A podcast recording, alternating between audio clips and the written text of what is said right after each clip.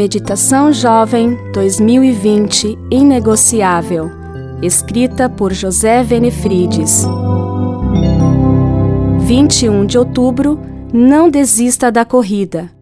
Vocês não sabem que de todos os que correm no estádio, apenas um ganha o prêmio? Corram de tal modo que alcancem o prêmio. 1 aos Coríntios 9, 24. Estava preparando um sermão sobre perseverança para falar aos jovens. E quando eu pensava que tinha que falar para eles sobre ter músculos fortes, ficava envergonhado.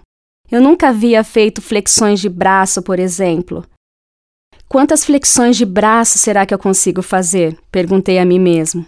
Então me deitei, coloquei as mãos no chão e levantei o corpo gemendo.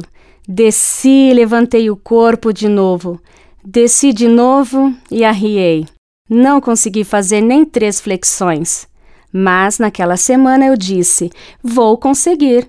Em menos de uma semana consegui fazer dez flexões e continuei tentando.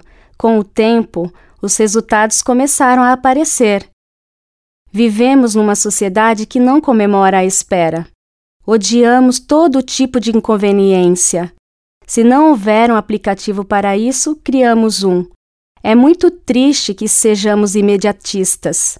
Precisamos desenvolver músculos espirituais fortes para perseverar. Alguns pensam que a vida cristã é apenas uma corridinha. Não é. Estamos em uma maratona. Cliff Young é considerado o lerdo mais rápido do mundo. Em 1983, ele resolveu participar da ultramaratona australiana de 875 quilômetros. Somente atletas de elite participam dessa competição, considerada a corrida mais longa do mundo. Cliff tinha 61 anos. Os jornalistas riram dele e disseram: Você tem o dobro de idade dos atletas. Ele respondeu: Acho que consigo.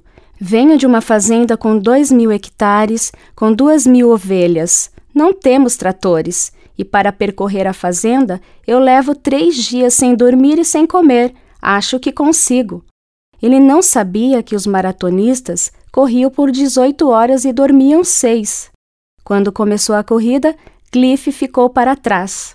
Porém, não parou no ponto de descanso. Não dormiu por cinco dias. Ele ganhou a corrida com nove horas de vantagem. Os jornalistas perguntaram: O que você fez? Ele respondeu: Eu corri, simplesmente não parei. Você faz parte de uma geração de cristãos que não pode desistir da corrida. Por isso, levante-se e prossiga. O ponto de chegada não está longe. Eu sou a Rosana Ferreira, analista de marketing da Casa Publicadora Brasileira.